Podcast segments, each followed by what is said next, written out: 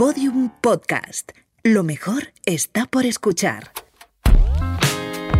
En los dos capítulos anteriores de Delirios de España hemos contado la historia de Miguel Ángel Blanco, de su secuestro y de su asesinato a manos de la banda terrorista ETA. Y más concretamente hemos contado la historia del concierto que Televisión Española celebró para homenajear a Miguel Ángel. La historia ya está contada. En este capítulo vamos a comentarla. Yo soy Juan Sanguino, vuestro narrador de confianza, y hoy no voy a comentar la jugada solo, porque eso sería aburridísimo. Hoy me acompaña Manuel Javois. Manuel, bienvenido a la cara B de Delirios de España. Muchísimas gracias, un placer. Delirios de España, la tertulia en torno a Más Alto que nos oiga Miguel Ángel con Manuel Javois. ¿Tú te acuerdas de dónde estabas? Sí, yo me acuerdo perfectamente. Eh, recuerdo estar en la playa y, ver subir, no olvidaré nunca, ver subir a una... Nosotros nos poníamos en un sitio en la playa, mi madre y sus amigas en otro, y recuerdo subir a una amiga de mi madre llorando. Y, yo recuerdo una cosa que no he vuelto a, y espero no volver a, ver nunca en mi vida, eh, el silencio. De repente en la playa se hizo un silencio. Mm. De repente en la playa, eh, una playa en verano, en un sitio como San Senso, que es un lugar de costa, de veraneo, de repente ese tumulto gigantesco, hasta un silencio. Y, mm. nos quedamos como, como, como si se hubiese recogido la marea y se avecinase un tsunami, ¿no? Y esta mujer eh, se iba llorando y alguien le preguntó, y, entonces la voz entrecortada dice, lo han matado, lo han matado. Y, y muchos años después yo leí una historia que contó Manolo Rivas acerca del, acerca de la guerra civil y, él decía, para mí el miedo desde que soy niño eh, fue ver un día de, primeros de agosto soleado la playa de Riazor vacía. Mm. Eso, es, eso es que la tierra se pare. Es que como que cambió el estado de ánimo del país. En, las 48 horas, que es muy poquito tiempo para que hubiera todas las concentraciones espontáneas, que yo recuerdo la frase de ETA, aquí tienes mi nuca, que cantaban, mm. que coreaban en las manifestaciones, que a mí me chocaba mucho porque, claro, nosotros crecimos con que cuando mataban a un guardia civil o a un policía, acababan de liberar eh, a Ortega Lara diez días antes, y esto fue como una especie de venganza, por así decirlo. Una, reacción yo tenía el telediario de fondo y veía asesinatos y secuestros y te, como que te encogías de hombros. Tampoco la gente hablaba del terrorismo en la calle, en las... Tú ten en cuenta que, que, ETA, eh, ETA no, España, eh, nace en democracia con muchos asesinatos al mes y con eh, atentados terroristas que a veces no salían ni siquiera en portadas atentados terroristas que a veces salían en patitas de noticias. En esos años asesina muchísimo. En esos años ir a los funerales era ser señalado. Que mucha gente dejaba enterrar a solas a sus, no te voy a decir seres queridos, pero sí a compañeros, porque no se te podía ver allí, por si acaso la gente pensaba que, que eras uno de ellos. Eh, se, enterraba a escondidas. Los periódicos daban la noticia no con la profundidad o con la, o con la, o con la cobertura que se dio después, no porque dijesen que esto, que, no por ninguna voluntad de, blanqueo ni de normalización, ni muchísimo menos, simplemente porque estaba asimilado. Totalmente. Porque estaba asimilado mm. y porque eran una gran cantidad de asesinatos. más de 800 víctimas. Entonces, solo cuando eh, se empiezan a espaciar y cuando se percibe ya como absolutamente em, inadmisible, siempre lo fue, pero ya como la sociedad dijo, oye, ya está, ya, ya acabó, ya, esto tiene que terminarse de alguna forma. Hay una frase que a mí me impactó mucho que dijo eh, Marimar Blancos, la hermana de Miguel Ángel, en un momento dado, cuando se reunió con Mayor Oreja, el día del concierto por la mañana, al salir dijo, es que están hablando de un personaje ya. tan importante que se me olvida que es mi hermano. Sí, sí, sí, Porque además luego tenía este punto folclórico, que en España siempre hacemos todo como con mucho folclore, cuando lo de las novias dejando el ramo en la tumba. Que antes hablaba con Lourdes, la productora ejecutiva del podcast, y me decía, es que mi, mi hermana se casó el sábado, que lo mataron, y dejó el ramo en la puerta porque había como unas flores y unas fotos de Miguel Ángel, esa foto que recordamos todos. La foto, debe decir por del mito de la foto, esa foto es una foto que está ya para que yo lo conté en el podcast, que realmente en Alcorcón hay una fuente que tiene una cara dibujada de Miguel Ángel a día de hoy, el paseo de Espíritu de Hermoa, que está al final de cuando llegando a Leganés, y hay una fuente ahí y está la cara de Miguel Ángel, esa foto que es, que es inolvidable. Los niños dejando los recordatorios de comunión también. Eh, los, los, los, el inserso fletando autocares. Es que es una cosa como muy folclórica, además de, de, de, política, ¿no? Es que el espíritu de Herma, que fue un movimiento eh, pacífico y, necesario, eh, se extrapola no como espíritu de Hermo, sino como otra cosa, a, muchos otros ámbitos en los que de repente se produce, y esto ocurre muy pocas veces, pero cuando ocurre de repente es como, una ola gigante que no sabes de dónde, de dónde ha salido, como, una, como una suerte de comunión colectiva respecto a algo. Esto no, no, no se puede organizar desde las No, instituciones. nada, no, nada, nada. Es imposible. se escapa absolutamente. Imagínate que las instituciones pudiesen gobernar una cosa así. Imagínate que las instituciones pudiesen gobernar, y perdona el apunte eh, eh, absolutamente extremo respecto a lo que estamos hablando, eh, del- el, el- el paso este de- a la final y la final de la Copa del Mundo de España. Que, que era de repente era como, Mm. ¿no? Todo, es verdad que ahí ya no había tanta unanimidad, pero sí era una unanimidad muy, muy, muy grande. O el Michu. El Y era- Michu surgió en redes sociales Y- de voces anónimas. Y de repente sí, y de repente se, se genera algo, primero que te obliga a cambiar un- muchas veces una perspectiva sobre un asunto, pero, pero sobre todo que, eh, que te genera hermandad, Sí. genera... Y eso da mucho gustito. Claro, genera de repente no estoy Sí. solo, de Sí. repente eh, no solo no estoy solo, sino que de repente tengo algo en común con un tipo que a mí Mm. antes detestaba y de repente hay algo que nos une. Centrándonos en, un poco más en el concierto, que no deja de ser una teatralización del duelo. Y en realidad responde un poco a la televisión de la época. ¿no? Sucesos, tragedia, Murcia, qué hermosa eres. Es que de hecho, antes lo citaste, no sé a quién, eh, se echa de menos que aparezca alguien contando chistes. Sí. Es, es el formato del sábado. Y no, noche. y no habría chirriado. el formato de sábado noche de José Luis Moreno, ¿no? Mm. Una gala de, de celebridades y en medio, pues, los presentadores con chascarrillos, la luna, mira qué llena está. Bueno, precisamente tenemos aquí a los centellas. Me encanta cuando dice, bueno, son todos juegos de palabras. Matías no hace ni un solo juego de palabras, pero Ana Obregón dice, bueno, esta canción la hemos bailado todos, el Troy y la Luna. Bueno, tú no, Matías, porque bailas de pena. Y es como, entiendo que por deformación profesional Sí. están en una gala de noche de fiesta, pero En ese contexto no podías hacer otra cosa tampoco. No, claro. ¿Qué vas a hacer? No, es una huida hacia adelante. Hacer con un rictus ahí, bueno, y ahora viene... Pero tú te acuerdas que en los 90 la solidaridad estaba como de moda. Sí, había muchas galas, ¿no? Muchas historias, muchas... muchas- Muy, Soma- muy Somalia. Sí, muchas- Yo me acuerdo en, la en la- el primer día de Gran Hermano 1 que Iván, Iván Armesto, Ah, el, que... aquel, ¿no? No, Iván era... Era asturiano. Ahí puede ser, sí. Sí, uno así con pelo pinchito, corto. Había mucho pelo pincho. Él dijo, mira, vamos a donar el premio, quien gane, que lo done a Etiopía. Creo que es una cosa muy de los 90, lo de donar a Etiopía. No fue en el primero, creo que fue en el segundo, tercero. Recuerdo una persona que se llama Coldo, que había Mm. contado un- entre, entre los concursantes que él había, se había leído un libro, un par de libros, entonces le llamaron todo el concurso el intelectual. Sí. Como- y para la audiencia era el intelectual. Em, la gala también representa un poco la cultura del espectáculo, que es una cosa que desde el principios del siglo XX, con la llegada de los me- medios de comunicación de masas, eh, básicamente decreta que las cosas solo tienen valor en cuanto a que sean entretenidas. Mm. Y siempre se habla de la Ah. dicotomía de Nixon y Kennedy. El debate radiofónico, las encuestas decían que lo ganó Nixon, el debate televisivo, el mismo debate, las encuestas decían que lo ganó Kennedy. Había conectado. Y mm, luego, eh, como he dicho antes, hubo 19 artistas. Estuvo Laura Pausini, Ketama, Paloma San Basilio. Estaban anunciados Jarabe de Palo y Ricky Martin, pero luego no salieron. Que habría cantado Ricky Martin, también te digo. Estaba con María entonces. Estaba ¿no? con María y con... Sí. Sí, porque la del Mundial fue más tarde. La del Mundial es el 98. ¿Ves? Es que tú localizas por el tema del Yo fútbol. Por los cuatro años Claro, del Mundial. 98.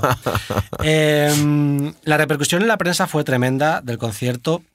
Al día siguiente, el país dedicó su foto de portada a- al, al público, aparecía con las manos pintadas de blanco, y el titular era Miles de voces corean en Madrid, vascos sí, ETA no, en homenaje a Miguel Ángel, sin apellido, porque no hacía falta.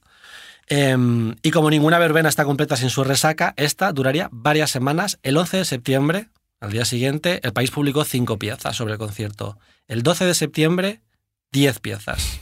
Seis noticias, dos tribunas, una carta al director y el editorial. Y el 13 de septiembre, ocho piezas. Eh, una de las principales polémicas que hubo sobre el concierto fue que el PP se había apropiado de la figura de Miguel Ángel y del espíritu de Hermoa. Claro, la coartada del PP era que estaban en el gobierno y que Miguel Ángel era concejal del Partido Popular. Em, y hubo muchísimas, muchísimas eh, críticas por parte de periodistas y políticos, y he seleccionado algunas, como por ejemplo la de Vicente Molina Foix, que decía que el concierto fue un acto de necrofagia y que el PP estaba intentando desde hacía meses, y no solo con este cutre festival, secuestrar en beneficio propio la indignación ciudadana. Y luego eh, Rafael Hernando, el coordinador de comisiones del PP en el Congreso, dijo que todo esto eran chorradas y que se habían aplicado, a mí esta frase me encanta, dice, se aplicaron las mismas normas protocolarias para la fila cero de este concierto que las que se aplicaron cuando en la inauguración de la Expo toda la primera fila era del PSOE, que dice mucho de cómo se veía Sí, ¿no? claro. este, este concierto. Y luego me encantaba José Manuel Echegaray, portavoz del PSOE, que dijo que, que lo pasó mal En plan, que, en plan, yo voy, pero no me lo voy a pasar bien. Dijo, yo fui para que nadie pensara que los socialistas no somos solidarios. Porque, claro, el problema era, ¿qué es peor, ir o no ir a este concierto? ¿Qué es peor, que te vean o que no te vean en este concierto, no? Hay que anticiparse y es complicado. ¿eh? Claro. claro. Otra de las polémicas, evidentemente, que, que recibió este concierto fue mm, el ambiente festivo. Del concierto, que hubo gente que le pareció de mal gusto. Y un macro espectáculo de ese tipo y en esos años tampoco veías tú a bandas a lo mejor menos menos folclóricas, por llamarlo de alguna forma. Ya, pero de repente en- un Sabina. A mí varias personas me dijeron, se intentó Sabina, como dándome a entender Sí. que dijo que no. Un Serrat, Sí, se intentó con Ana Belén que no podía o no quiso y puso una excusa de que estaba en Miami. Es decir, intenciones había, pero podía haber estado un Alejandro Sanz, una Rosana, una Ella Baila Sola, cosas un poquito más, más modernas. Pero es que tenemos que contextualizar esto también. Porque hay una frase que es bastante viral de tu novela Mala Herba, que es, eh, hay dos tipos de personas en el mundo, los que les gusta Rocío Jurado y los hijos de puta. Eso es algo con lo que todos estamos de acuerdo ahora. En el 97 no tanto. El folclore en los años 90 estaba en sus horas más bajas. Mm, Había un estigma, sí. había un estigma, lo asociaba mucho a- se asociaba mucho al, al franquismo y a una cosa como muy casposa y muy rancia de lo que había que huir. Y, o sea, y ahí fue cuando las folclóricas se refugiaron en la tele. Carmen Sevilla, Lola Sí. Flores, Sara Montiel, Rocío Jurado y Pantoja no eran artistas respetadas. La mayoría de ellos no han vivido para disfrutar de esta reivindicación que estamos viviendo ahora del folclore desde el posmodernismo y desde la izquierda y el progresismo. Rafael ha vivido para disfrutar de ello y Jenna Within fue a Sonorama, pero Camilo VI No, fliparía si viera lo que está pasando con él. Rocío Jurado podría estar haciendo ahora conciertos en el y no podría hacerlos hace 20 años porque no los llenaría. Entonces, em, la izquierda rechazaba mucho el folclore. Pablo Castellano, por ejemplo, de Izquierda Unida, dijo que le parecía todo demasiado folclórico. Y el Endacari, José Antonio Ardanza, dijo, a mí eso de ver a Rocío Jurado no me va nada, aunque sea muy respetable la señora. Ver a los grandes prebostes de la política bailando macarenas es una vergüenza que yo pensaba que solo ocurría en repúblicas bananeras. Mira, hay una historia maravillosa que tiene mucho que ver con, el, con este... Primero, no se elige el, el éxito que tú puedes exportar de tu país. No, no, Claro. no hay un casting, qué es lo que más nos conviene, qué podemos llevar. Mm. Eh, eh, la cuenta David Trueba, la cuenta, estaba en su casa estaba Fernando Fernán Gómez. Y entonces alguien, como para hacerle la pelota a Fernando Fernán Gómez, le decía, hay que ver, Fernando, qué vergüenza que, que hayamos eh, triunfado fuera de España, en todo el mundo, con la Macarena, eh, teniendo estas obras de arte que tenemos, estas películas, estos directores, estos, estos grupos, estas músicas. Entonces él reacciona virulentamente. Dice, ¿cómo? ¿Tú has escuchado alguna vez la voz de Fernando? No, por supuesto, no- ni se me ocurre imitarla. Eh, pasa que David lo hace muy bien. ¿Tú has escuchado alguna vez la Macarena? ¿Tú sabes, tú, tú, tú has percibido, has visto el ritmo de Macarena? Macarena, Macarena, Macarena. Macarena, los veranos de Marbella. Empieza a cantarle la canción. Eh, diciendo, eh, ¿cómo era la del Vitorino, la, la letra esta cuando dice, ¿tú, tú sabes alguna, alguna, alguna parte ahora de la letra de Macarena que no la tengo? Macarena tiene un novio que se llama... Macarena tiene un novio que se llama, que se llama de apellido Vitorino y a la jura del bandera del muchacho Se la dio con dos amigos. Bueno, la, este, yo, te puede gustar o no te puede gustar, le decía, pero yo quiero saber cuál es el secreto del éxito de las cosas que triunfan. Claro. No las juzgo. Si esto ha llegado a todas las partes del mundo y las están bailando desde los japoneses hasta los americanos, quiero saber por qué. Y si es en mi idioma, mucho más. Entonces yo desmenuzo la letra de la canción. Yo hago el ritmo de pa, pa, pa, pa. Y digo, aquí hay algo que a mí ahora se me está escapando, Mm. pero ojalá no se me escape en el futuro porque entonces yo podré hacer una película que la verán los japoneses y los americanos. Claro. Entonces, no, no eh, le, le- le- le mete un repaso. Es que hay algo realmente tántrico en Macarena que, que, o sea, tú escuchas esa canción y es irresistible y te funciona para una boda, para una verbena, para una manifestación, para un homenaje a un asesinado de ETA, aparentemente. Em, y eso es algo que a lo mejor tiene All I Want for Christmas. is You. O sea, canciones muy concretas que de repente sabes que dentro de 200 años van a tener el mismo efecto en los seres humanos. Sí. Porque hay algo como, como tribal Sí, en, sí, la Macarena. Eh, una frase de Ramón Jauregui del PSOE que me, que me gustó mucho es que decía que había demasiadas señoras acompañadas de ministros y, bol- y bolsos del OEB. Que es una puya Gema Ruiz, que Ah, Álvarez Cascos acababa de casarse con de ella. Ruiz. Ella estaba en primera fila. Hay muchos planos de Gemma Ruiz y llama mucho la atención porque es muy rubia y está muy Está muy bronceada. sí, sí. Entonces es como este Creo momento de que. más recuerdo del concierto de Gemma Ruiz ahora que lo Claro, todo el mundo estaba en Marbella y dijo, ¡ay, que va a ir al concierto! Y entonces, claro, el contexto es que Álvarez Cascos, que fue uno de los principales opositores al divorcio, se se, se ha divorciado tres veces. Y luego es el caso eh, destacable de Alberto Ruiz Gallardón, que lo pasó fatal, por lo visto, y que luego dijo que le resultó imposible identificarse con esas muestras de alegría. Que está un poco en la línea de este momento de que Ruiz Gallardón era como el pepero que más le gustaba a la izquierda. Y José Bono, el socialista más, que más le sí. gustaba a la derecha. Pero no, es que no- si no vas a. No se hacen conciertos para eh, eh, tristes.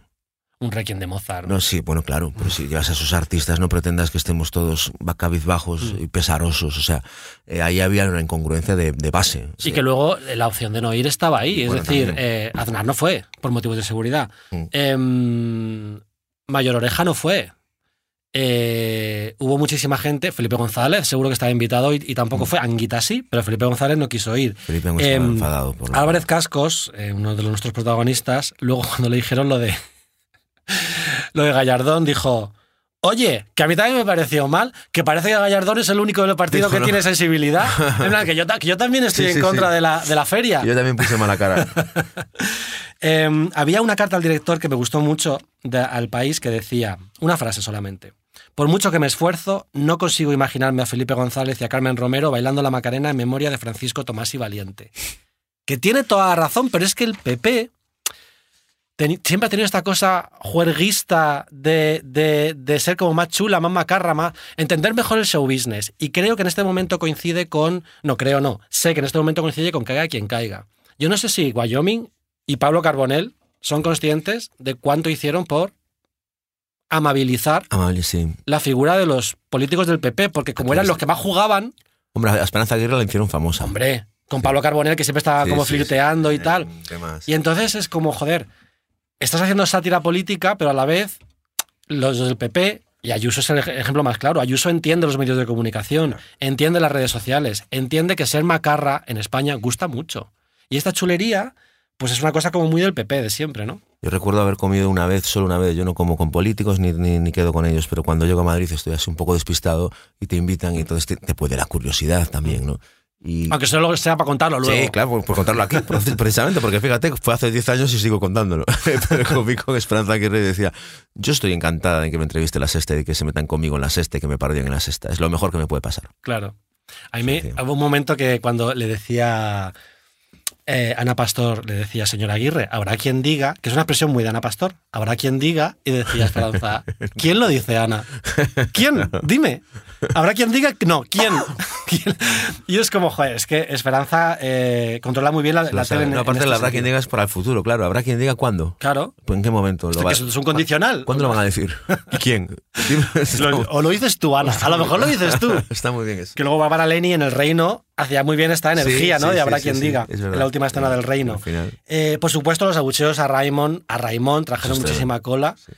Raimón, que además el director de este podcast, que es valenciano, me decía, se dice Raimón. Y yo todo el rato confundiéndome, porque de toda la vida se la ha llamado Raimón como si fuera Y la- de Wisconsin. Y la integridad absoluta en momentos tan delicados en los que es muy difícil reaccionar de José Sacristán. José Sacristán, si hubiera redes sociales, habría gente diciendo que sirvió coño en ese momento. Como se dicen ahora los jóvenes. José Sacristán sirvió coño. En plan, eh, tuvo mucha sangre fría y tuvo muchísima contundencia para zanjar el tema, porque luego ya después viene Rocío Jurado. Sí, pero es que a veces no tienes, eh, insisto, a veces pasan las cosas delante de ti. Hay muchísima gente, hay muchísimas cámaras. Mm. Mucha Tú- confusión. Tú, tú tienes la, tú tienes un poema, que por cierto me, me- me alucinó que hubiese gente que no tenía ni puñetera idea de qué poema estaba hablando cuando, cuando Sí, sí. ese poema. Y tú tienes el poema y dices, "Ah, que salga bien y ya está. Y reaccionar con rapidez, que fue inmediatamente con después. cintura y, Sí. y además con unas palabras o sea, Impecables, intachables. sí. O sea, pero, pero, tío, qué Que, cabeza que es luego esa, salió colega? Matías Prats en plan de que no se nos olvide que estamos en el homenaje. Matías estaba quemado. Eh, pero es curioso lo del poema, que no es de Bertolt Brecht, sino de Martin Niemöller.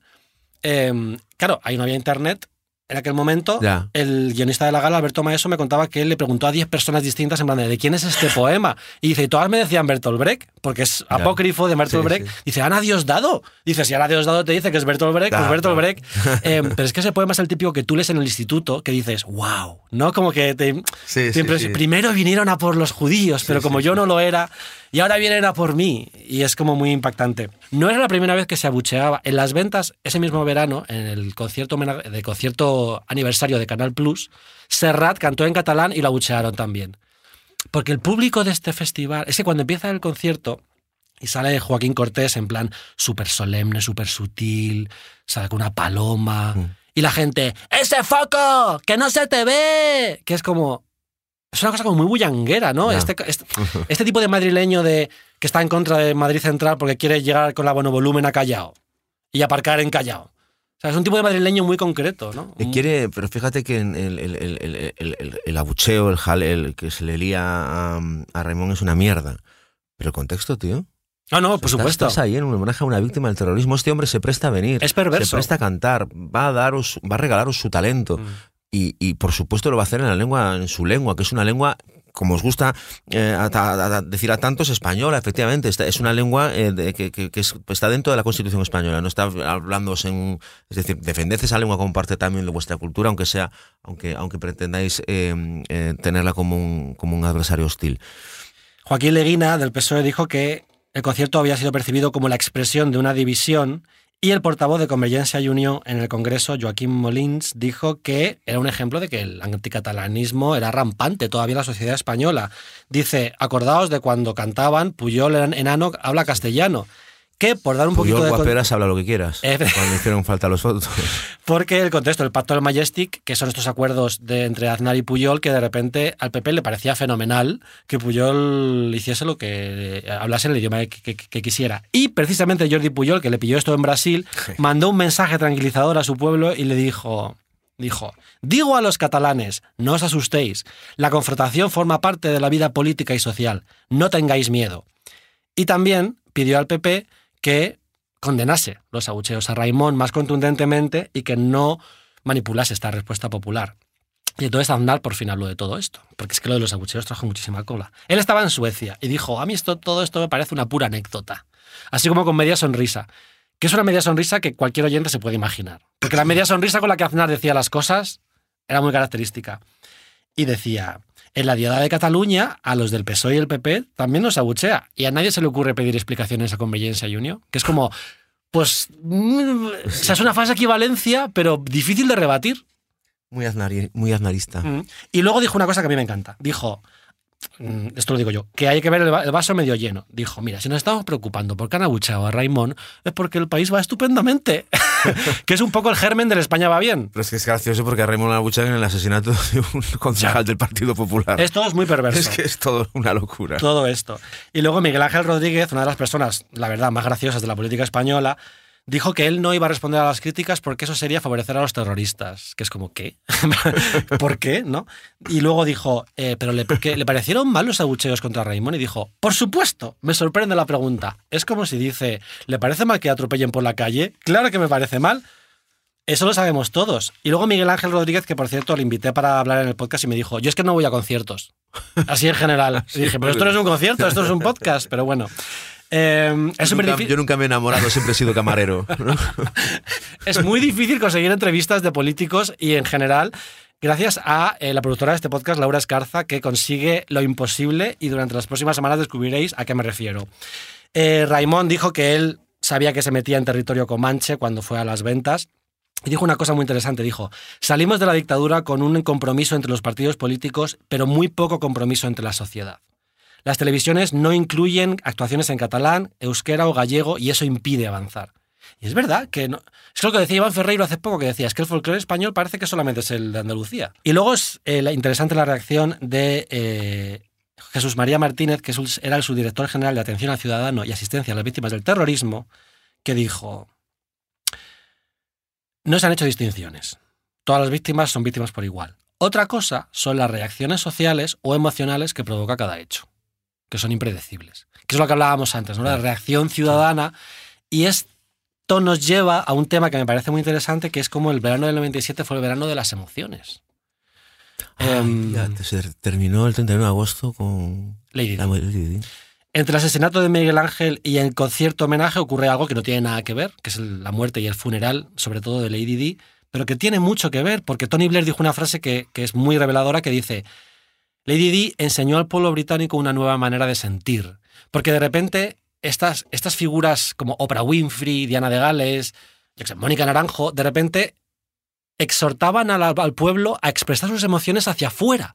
Y como que las emociones dejaron de ser una cosa vergonzosa, una cosa que hacer en soledad, y, y era algo que hacer en comunidad, ¿no? Eh, y este concierto es un poco la llegada de, de esta sociedad de las emociones a, a Mm. España, un poco decreta esta... Ese día fue el día en que el, fu- el exfutbolista Esteban Granero descubrió Internet. Su padre se lo enseñó en casa, entonces le dijo, mira, esto es Internet, esto funciona así, aquí puedes descargarte, imprimir la portada del país. Entonces eh, el niño, no sé cuántos años tenía entonces, pero tenía 10, 11, se quedó mirando la impresora y vio cómo salía la portada del periódico que tenían en casa a través de un ordenador. Y la portada era que había muerto Lady Di. Y él le decía, pero eso de internet, que es ahí dentro se está muriendo gente. Hostia. Claro, era como, Internet solo sirve para que la "Sí, gente se ¿para qué muera. Estás muriendo. ¿Cómo que ha Em, muerto Lady Di? Hay un momento cuando después de Nacho Cano que sale eh, Matías con la mirada perdida y dice decisión, fuerza, vigor, valor y convicciones muy fuertes en lo que es la fe y la libertad y la democracia. Que es un poco una redacción de un niño de primaria, Sí, una, un discurso de una Miss, Hay que envolverlo. pero son estas, estas cosas como emocionales, estas ideas abstractas emocionales que realmente implican que, claro, opiniones tenemos todos, emociones tenemos todos, ideas no tenemos todos. Entonces, si tú consigues que la sociedad se deje llevar más por las emociones, eh, da una sensación más de democratización. Implicas a más gente. Claro. Entonces, al final, eh, sentir siente todo el mundo. Y claro, el problema que tiene eso es Tú y yo podemos estar en desacuerdo con la redistribución de la riqueza, pero tú y yo vamos a estar de acuerdo en que si nos muere nuestro abuelo vamos a estar tristes. Claro. Pero eso Y hace si que la. nuestro equipo vamos a estar contentos. Pero va diluyendo el pensamiento sí, crítico. claro, claro. Evidentemente estás, estás, estás huyendo del debate de ideas, estás huyendo de, de algo mucho más interesante. Mm. Y sobre más todo- enfundioso y más, y más crítico y más necesario. Y que además Claro, las es más simple, emociones. más sencillo. Ahora mismo las emociones son un escudo para defender cualquier argumento. Y las emociones no se renuevan, las emociones No. no, progresan, las emociones no hacen que el mundo cambie, las emociones son las mismas que el siglo XIII. ¿sabes? Estamos sintiendo las mismas cosas.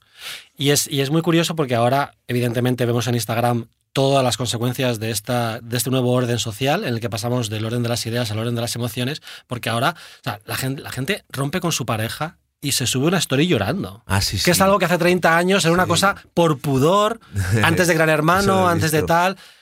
Gritar de repente Un día que enfadarse mucho sí, sí, es una cosa impensable de hacer.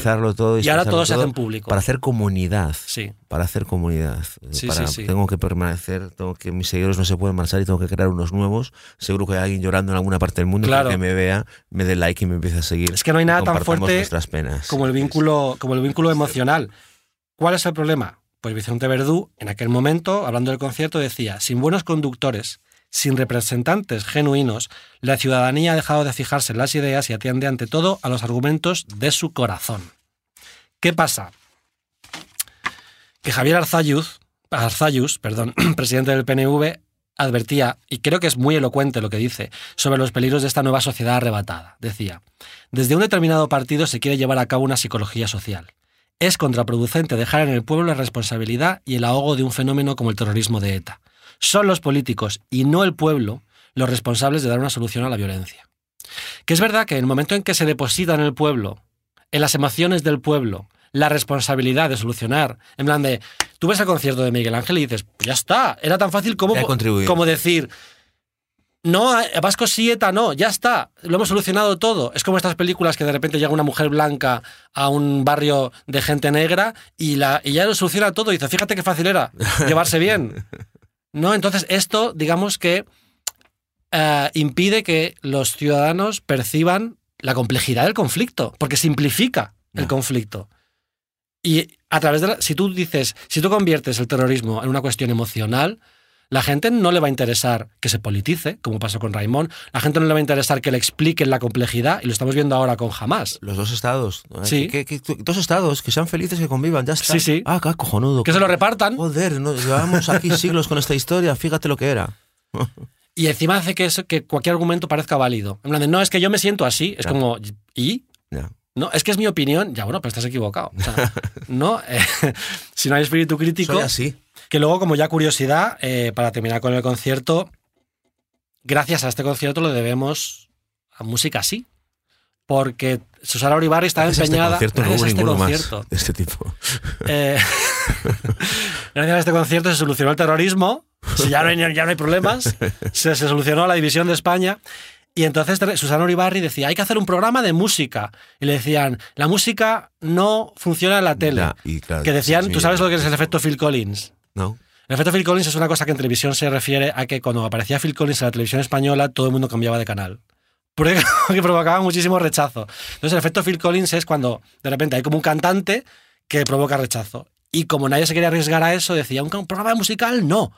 Imposible. Y ella, música, que música sí. que tenía fama de gafe era Juan Pardo. Juan Pardo y José Vélez, acuérdate. Ah, sí, no, yo sé lo de Juan Pardo. Pero no sé así a nivel audiencia, sé a nivel como gafe. Sí, sí, gafe en general. Sí, sí. Y entonces, eh, al final fue Susana Olivarri con las audiencias del concierto y dijo que la música no funciona en la tele. Mira, 19 millones, minuto de oro. Y de ahí salió música así. ¿Por qué Minuto de Oro, Amistades Peligrosas? Porque lo eran todo. Es que Amistades Peligrosas, esta cosa guarrona. De además de mito erótico de, Alberto Comesaña, que Y es. esa, y, esa, y esa combinación explosiva de lo guarrón y, Sí. y el homenaje a Miguel Ángel Blanco es como. y lo político, claro. esto, ¿no? Amistades Peligrosas eran muy, muy, muy populares Sí. en España. De Sí, hecho, en el concierto se ve cuando dicen Alberto y Cristina, y todo el mundo, ¡guau! Como locos. Y dicen, y aunque, su- aunque dicen que es peligrosa, sin duda, su sin duda la suya es una muy buena amistad. Que es como, joder, me encantaría trabajar escribiendo esos guiones. Pues nada, Manuel, casi un placer. Igual, Juan. Que me hacía mucha ilusión que vinieras Muchas a inaugurar gracias. la cara B. Cuando me hicieron la lista de deseos, dice, pon quién te gustaría. Yo puse Manuel Javois. Pues muchas- Manuel Javois cuatro veces, pero bueno, vienes una, Con B, con V, con la pronunciación francesa. vienes una y ya veremos si vienes, si hacemos más, más capítulos, pero vamos a contar cuatro historias, vamos a contar con cuatro periodistas que nos van a ayudar a comentarlas en la cara B. Y en el próximo capítulo, pues vamos a hablar de una historia también, del Lirio de España, que voy a dar una pista que es sujetadores. Ah, Jesulín de Ubrique. Hostia, qué listo eres. Jesulín de Ubrique y su famosa corrida de mujeres. Pues ya lo escucharás. Hombre, ¿Te lo has pasado bien? me lo he pasado muy bien y estoy muy contento de haber hablado en este episodio y no en el de sujetadores. Muchas gracias, Manuel. Un beso, gracias. Delirios de España. Las frivolidades que cambiaron un país. Una serie original de Podium Podcast. Escrita y presentada por Juan Sanguino. Dirección Eugenio Viñas. Producción Laura Escarza. Diseño sonoro Dani Gutiérrez. Grabación sonora Nico Solís. Producción ejecutiva Lourdes Moreno Cazalla.